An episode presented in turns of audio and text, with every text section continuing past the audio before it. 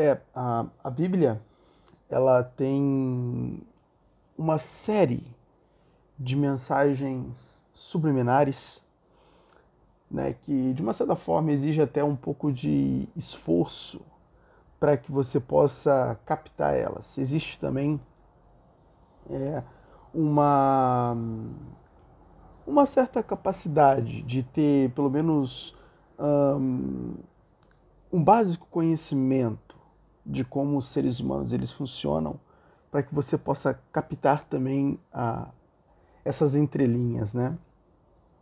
Por exemplo, é, sem dúvida a, a, história que eu mais gosto na Bíblia é a história de José e na história de José você pega uma série, mais uma série de coisas, né, que você pode captar à medida que você vai lendo a história de José. Né? Por exemplo, um, Note que José ele é vendido pelos irmãos né, a, aos mercadores que basicamente vão levar José para o Egito. Logicamente, existe aí um desejo de Deus, né? ou seja, a providência divina, a mão da providência divina, né? aonde Deus, de uma certa forma, estava provendo a José o, o, os meios para que ele pudesse cumprir o seu destino. Né? Lembrando que se José não fosse levado ao Egito, ele não teria meios para cumprir o seu destino, era uma parte necessária do destino dele, que era se tornar o grão-vizir do Egito, né? que é o equivalente ao primeiro-ministro hoje, né? ou seja, ele toma conta de tudo, enquanto o faraó ou o rei é apenas uma figura estética, não passa disso. Né? Ele toma conta de toda a administração do império ou da nação, enfim, né, ele toma conta de, de toda a administração. Então, José viria a ser este homem, né, o grão-vizir do Egito, que basicamente ele vai ser selecionado para que ele pudesse é, não permitir com que a fome assolasse o, o Egito na época. E, e note que José foi vendido aos mercadores porque os irmãos o invejavam. Correto? Mas a gente percebe que dentro de uma família grande, aonde há muito irmãos, a predileção de um pai por um filho pode gerar muitos problemas. Por quê? Porque todos os irmãos eram seres humanos e eles tinham necessidade de ser amados. E a partir do momento que eles não tinham esse amor, eles não sentiam-se importante para o seu pai, o que de uma certa forma é um sentimento muito importante dentro de, os dentro de membros de uma família, principalmente aonde o patriarca ele tem uma grande relevância. Lembrando que Jacó era Israel. Ou seja, aquele o qual aquela nação depois viria a se chamar, né? tinha um nome o qual aquela nação viria a se chamar, e foi um nome dado por Deus, né? Diante de, é, é a partir de hoje você não se chamará mais Jacó, porém Israel, né? E de ti farei uma nação né? Ou seja, era o, o, o, homem que ele ia dar procedência à missão de Abraão, né? Que depois se chamou Abraão. Enfim, mas né, Deus faz a promessa a Abraão, né? Ó, será que pode contar as estrelas do céu, as areias do mar? É, de ti eu farei nações, né? Então, Jacó ele viria para concluir, né? Essa missão que foi herança de Abraão, né? Abraão, Isaac, Jacó. E o que acontece? Dentro de uma família onde todos esses irmãos pertenciam, os outros, né, Zebulon, Naphtali, eles, né, e, e Ruben e a companhia, eles precisavam ser amados também, assim como era José. Porém, havia um determinado determinante ali histórico. Olha que legal isso. Ah, eu, eu, eu, amo essas histórias porque elas são fantásticas. Elas te dão um entendimento muito grande. Jacó, ou Israel, ele amava Raquel, que era de todas as esposas a sua hum, a, a sua predileta, a mais amada por ele. E José e Benjamim, que eram os dois filhos mais amados de, de Jacó, eram filhos de Raquel. Os outros irmãos eram filhos de outras mulheres não muito amadas por Jacó. Mas José e Benjamim eram dois filhos né, que eram de Raquel, a mais amada. Né? E, e, logicamente, esse amor que Jacó tinha pelos filhos, né, por esses dois filhos em especial, era exatamente né, porque eles eram heranças, né, eles eram meio que, digamos, heranças de sua mãe. Né? É como se fosse um pedaço de Raquel que vivia. Entende? E, logicamente, o, o, o, amor que ele tinha por eles era muito maior do que os outros. Né? E, e quando ocorre disso acontecer, você tem problemas.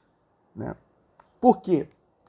Porque os outros vão começar a, primeiro, inveja, invejar aquele que é mais amado, fazendo. Isso vai motivar uma série de ações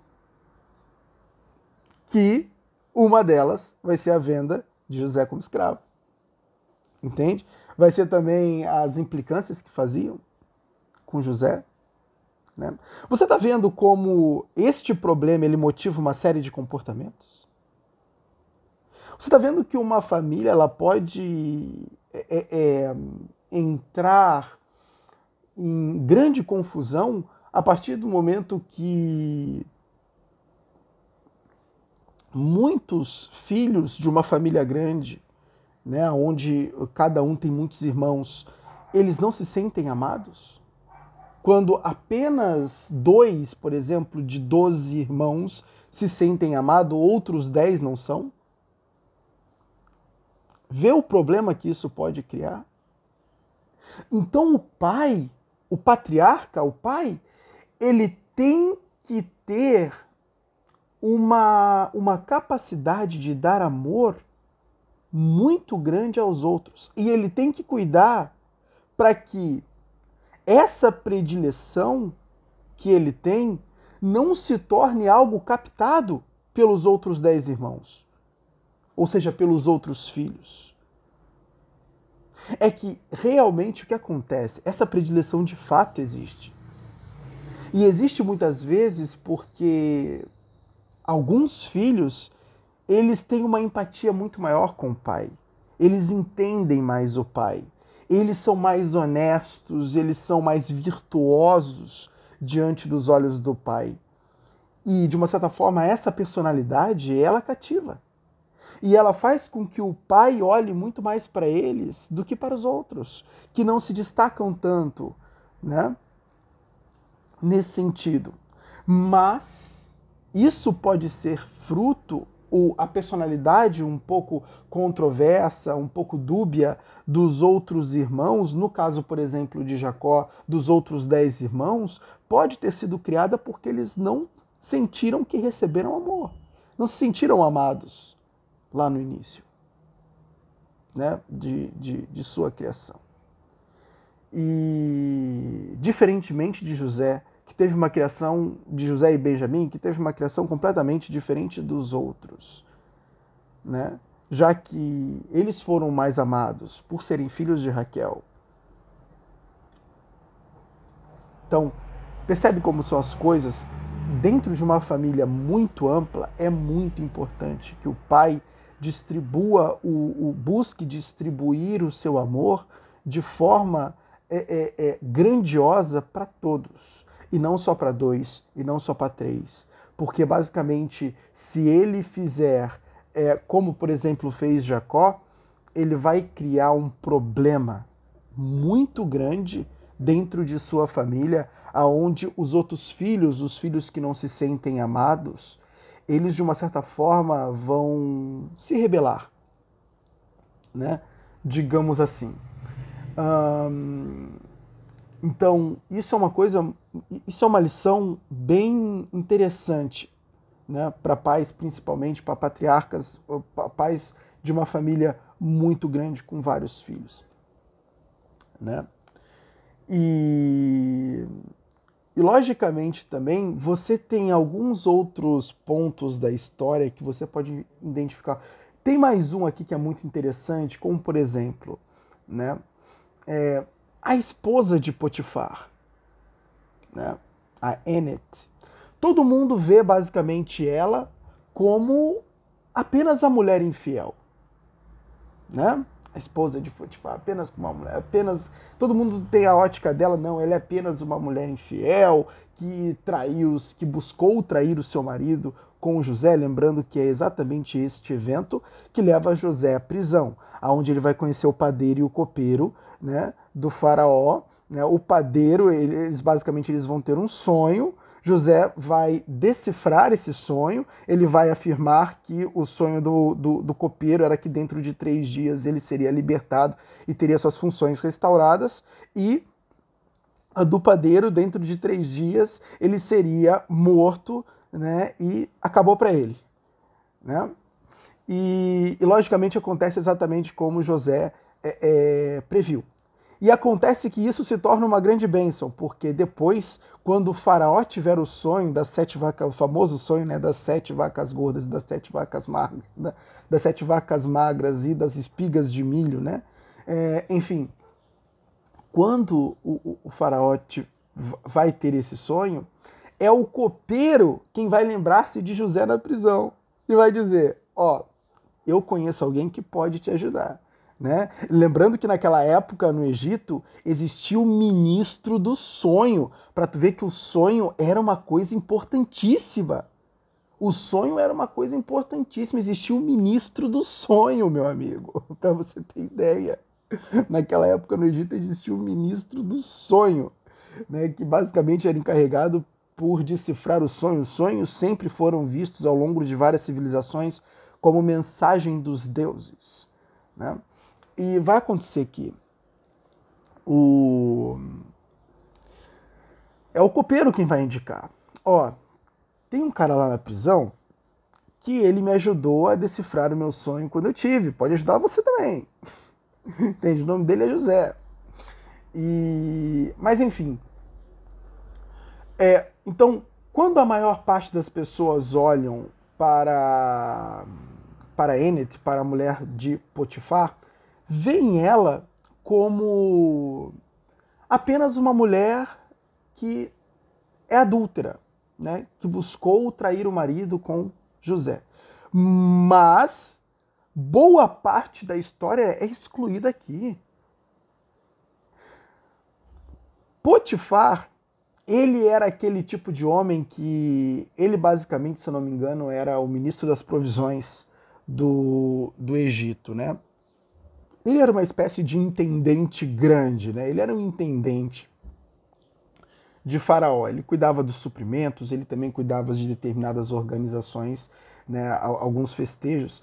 E acontecia que ele era um homem muito ocupado, muito ocupado mesmo. E a esposa de Potifar, ela passava muito tempo sozinha. Ela passava muito tempo sozinha.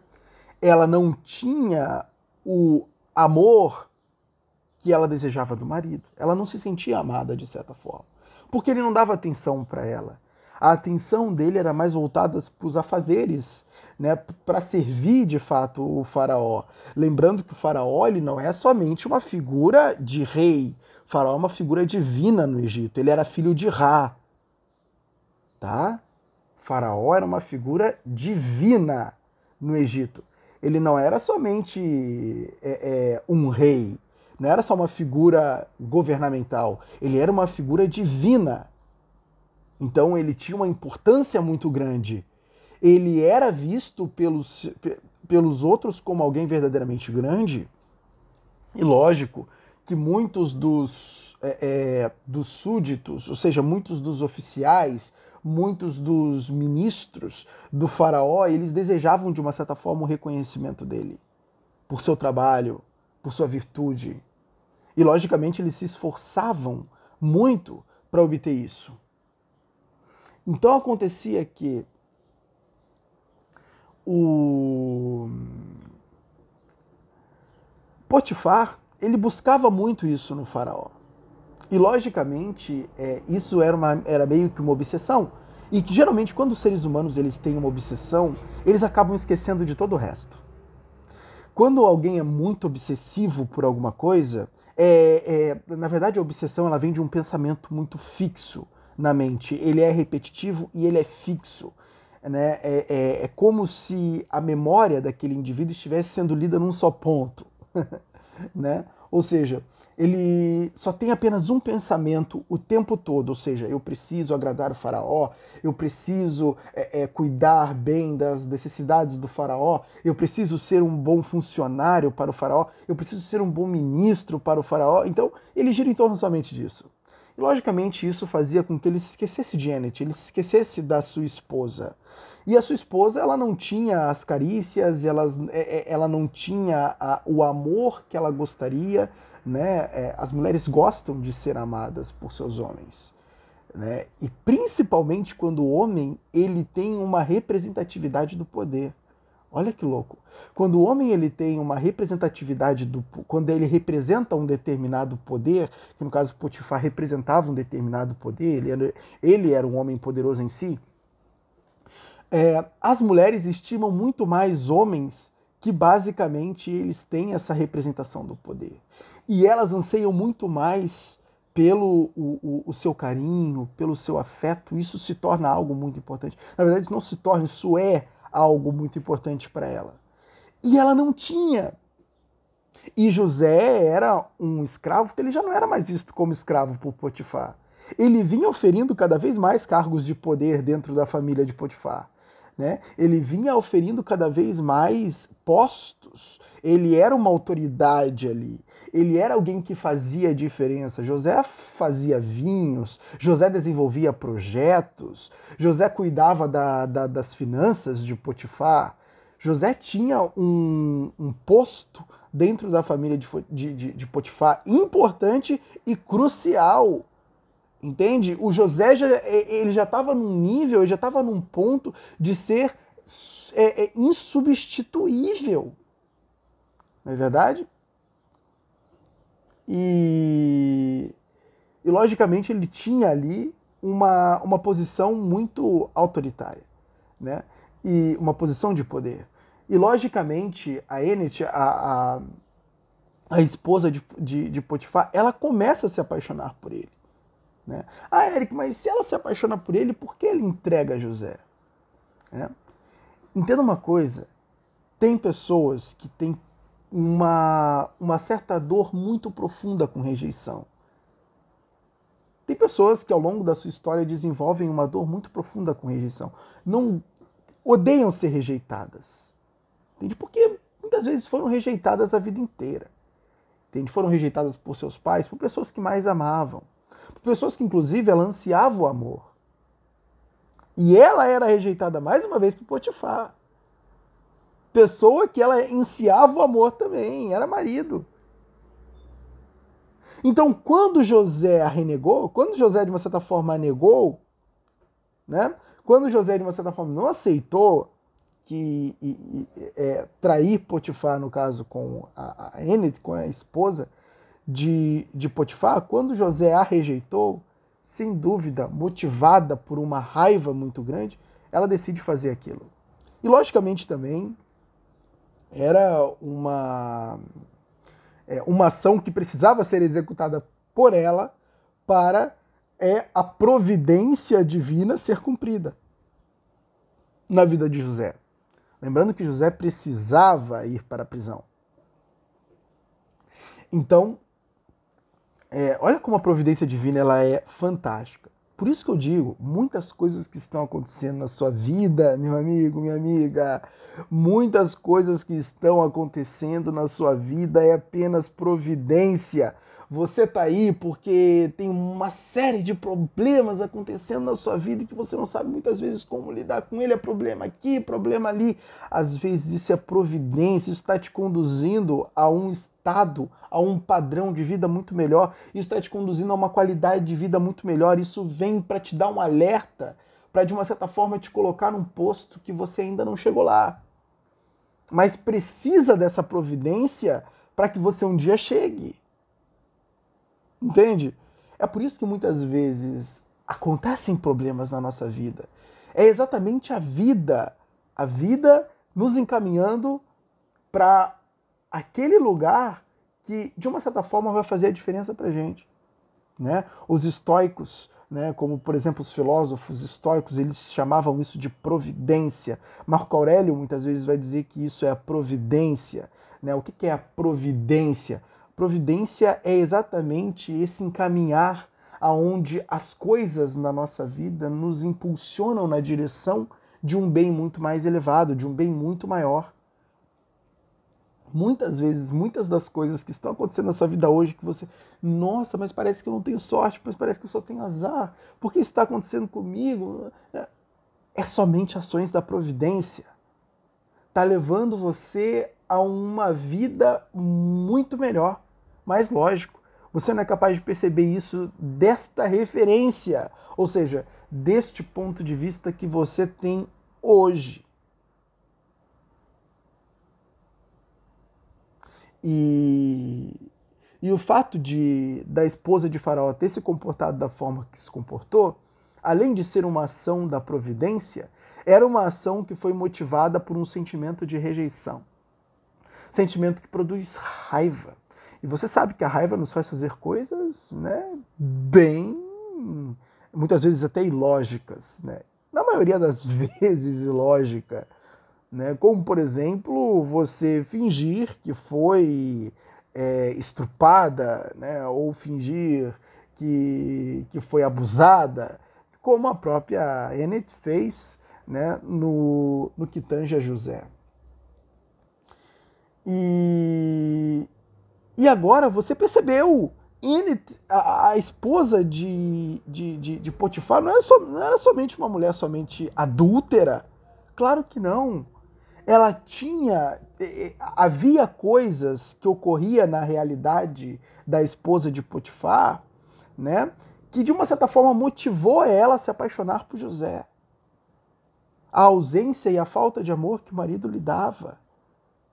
A solidão que ela tinha e que de uma certa forma ela precisava de uma companhia, né? Companhia esta que ela percebeu em José e que era perfeita e que ela gostaria de ter, mas não tinha, porque o marido era obsessivo com o trabalho e não dava a mínima atenção para ela. Você está vendo quando o marido ele, ele falta com a mulher, ele motiva a traição? Às vezes os maridos reclamam: ah, minha mulher me traiu, a minha mulher me deixou. Mas peraí, meu amigo, você tem culpa. Não é? Você tem culpa aí. Nesse cartório você tem culpa. Entende? Você tem culpa aí. Pense um pouquinho, qual foi a sua culpa? Você dava atenção para sua mulher? Né? Você beijava, abraçava, fazia carinho, fazia ela se sentir amada? Fazia. Fazia companhia, levava ela para sair, você fazia. Pô, meu amigo, você acabou a sua própria cova. Não é verdade? Ah, ora, o mesmo aconteceu com o senhor Potifar. Ele cavou a sua própria cova. Né? A partir do momento que ele não se manifestava, não fazia muita a, a, a questão de estar com a esposa, chegou um cara, lembrando que José não era um cara comum. Vamos botar este, é, é, é, este fato na mesa. José não era um cara comum. José era um cara amável, era um cara adorável, era um cara afetuoso, era empático, ele era capaz de perceber o sofrimento das pessoas. Entende? Contanto que quando ele escuta o sonho do padeiro na prisão, ele se desespera. Mas como eu vou falar isso para ele? ele vai morrer daqui a três dias. Injustiçado. Né? Lembrando que o, o, o próprio faraó, ele já tinha um grão vizir. José ia se tornar o grão vizir, mas o próprio, o próprio faraó já tinha um grão vizir. É, é, agora eu não me lembro qual era o nome dele, mas eu acho que era Cachemir, o nome desse grão vizir do faraó. Ele tinha um grão vizir antes de José se tornar o, o, o grão vizir do Egito, que vai rebaixar ele. E ele era um cara protecionista, o Cachemir, né? Esse, esse grão vizir do faraó. Não lembro se era esse o nome dele. Mas ele era um cara protecionista, tá? Desse. Eu, eu vou falar primeiro-ministro do faraó para não cometer erros aqui. É... É, eu esqueci o nome desse. desse do antigo primeiro-ministro do faraó na época de José. Mas, claro, depois de José, de, depois que José é, é, interpretar o sonho, é José que vai virar o grão-vizir, só para você se situar. Mas, enfim, é, esse grão-vizir antigo, ele fazia uma série de maracutaias para não deixar outras pessoas ganhar a atenção de Faraó. Né? E esse padeiro ele ganhava muito a atenção do faraó. É por isso que este antigo grão-vizir, né, ele fazia uma série de maracutaias para acabar com essas pessoas que ele viam como inimigas, né, pessoas que poderiam ameaçar o cargo dele. Ele era estimado diante do faraó, né? E ele não queria perder esta estima, a, a, a estima de faraó para cada um dos seus súdios era um ativo né? Era legal, era é, é, fazia as, as pessoas se sentirem amadas por um deus quando elas tinham a estima do faraó. Lembrando que faraó era considerado um deus. E o que acontecia?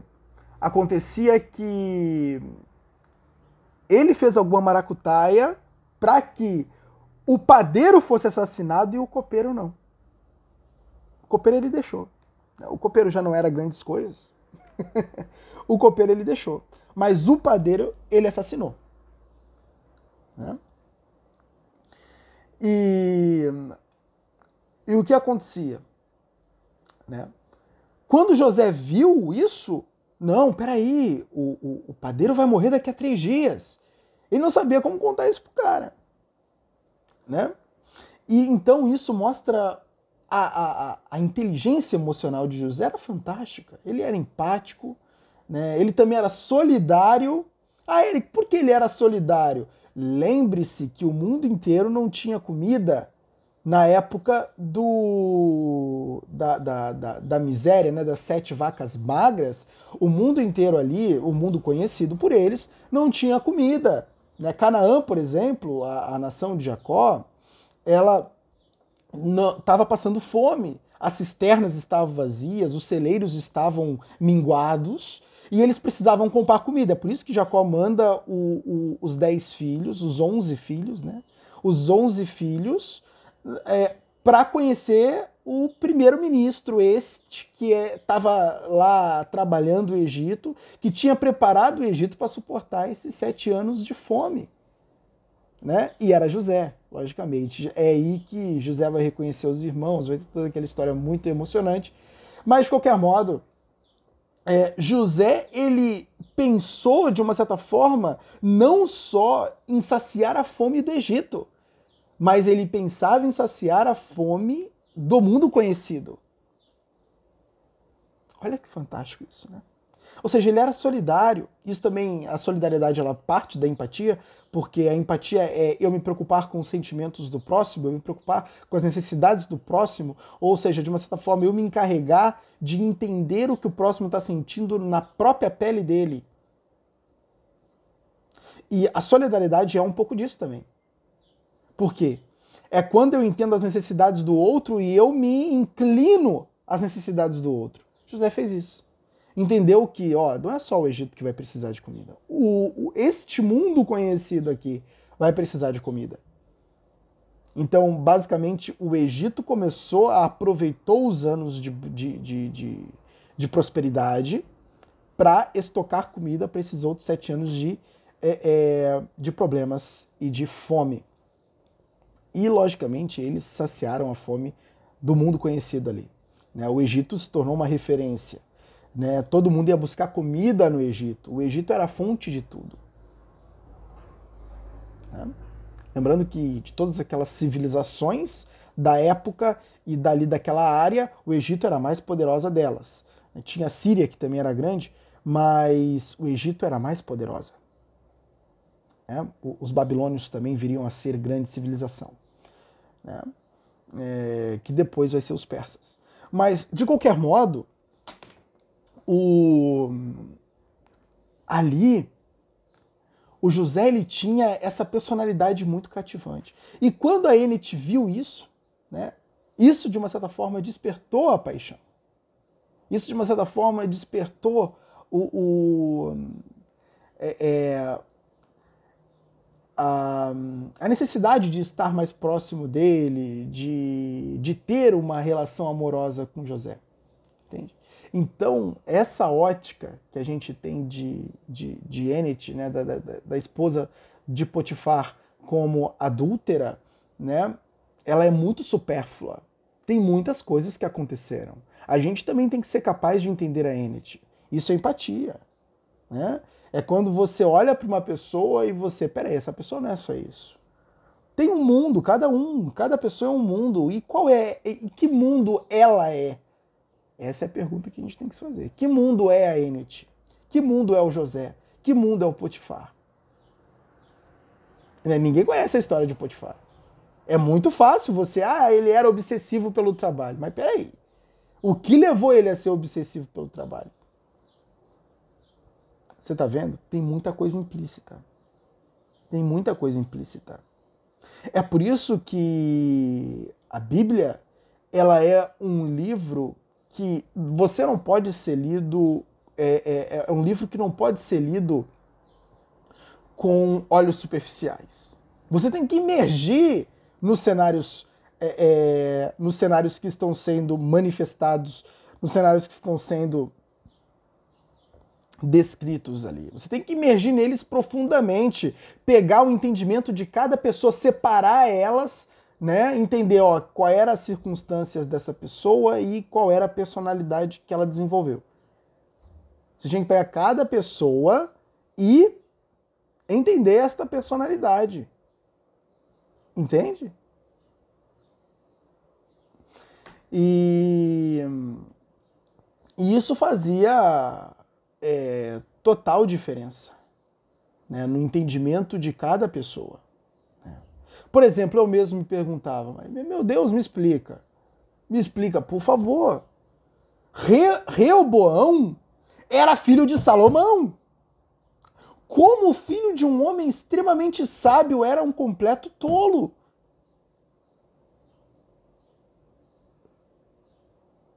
Como? Reoboão era filho de Salomão, meu amigo. Como é que ele era tão tolo assim? Sendo filho do homem mais sábio que já existiu. E aí, meu amigo, eu vi quando eu percebi uma coisa. Mas peraí. A rainha de Sabá, ela veio lá da Etiópia para ter aconselhamento de Salomão rainha de Sabá. Ela veio lá da Etiópia, lá do sul, né? Israel fica um pouco mais à frente, né? um pouquinho ali no. Na, na, fica no litoral do, do Médio Oriente, né? E você lá no sul vai ter a Etiópia. Bem lá no sul mesmo. bem lá no sul mesmo. E como é que a Rainha de Sabá se deslocou tanto, lembrando que naquela época as condições de viagem não eram grande coisa, como a Rainha de Sabá se deslocou tanto assim só para ir ter aconselhamento de Salomão? Porque ela tinha sede por aprender, ela tinha desejo por saber mais, ela queria conhecer este homem que era tão falado né, por outros e reconhecido como um grande sábio. Já o filho não se interessou por isso e, logicamente, também eu acho que Salomão era tipo um Potifar com um filho. Ele era muito obcecado pelas construções, né? É, ele era muito obcecado pelo que ele fazia e ele era rei também, né? Reis são reis eram ocupados por natureza, né? reis, imperadores, mas figuras de poder. Mas ele não tinha muito essa preocupação com Reoboão. Né? E ele também já tinha percebido que Reoboão ele era. É... Ele não era muito indicado para o trono. Não era à toa que, na verdade, quem o Salomão queria para governar era o Manielec. Manielec era o filho de Salomão com a rainha de Sabá. Né? A história de Manielec está mais na quebra Nagast, que no caso é a Bíblia dos Rastafares. né? É, tá lá toda a história. É, é ali tem uma profundidade muito grande acerca da história de Salomão. E fala sobre o rei etíope, é. Lembrando que esse filho de Salomão com a rainha de Sabá, ele vai governar a Etiópia.